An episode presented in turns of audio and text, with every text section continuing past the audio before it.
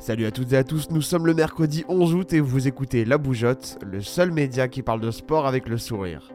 Un nouveau diamant au PSG, Raphaël Varane à Manchester United et Nadal absent à Toronto, c'est le programme de l'actualité sportive du jour.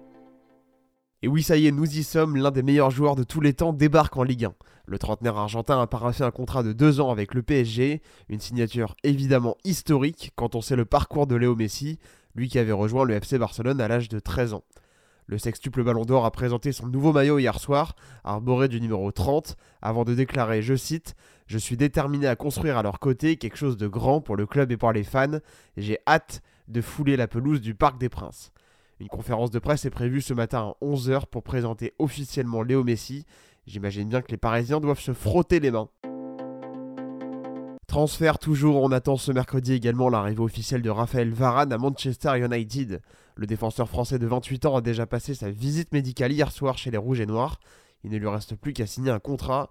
On parle d'un bail de 4 ans pour l'ancien joueur du Real, qui va connaître un troisième club et un troisième championnat, après avoir joué avec Lens puis Madrid.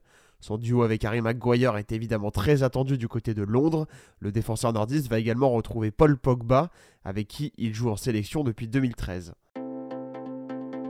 Allez, sortons un peu du football et parlons maintenant tennis. On ne verra pas Rafael Nadal à Toronto. C'est ce que le Mallorca a annoncé hier soir en conférence de presse, victime de douleurs au pied gauche. Après avoir manqué Wimbledon et les Jeux Olympiques, sa présence à l'US Open dans trois semaines est elle aussi compromise. Verdict le 30 août prochain.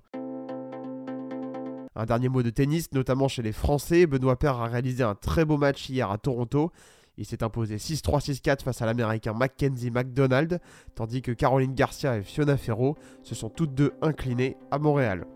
On se retrouve vendredi pour une nouvelle émission. D'ici là, prenez soin de vous et venez suivre la bougeotte sur Instagram, LinkedIn et YouTube.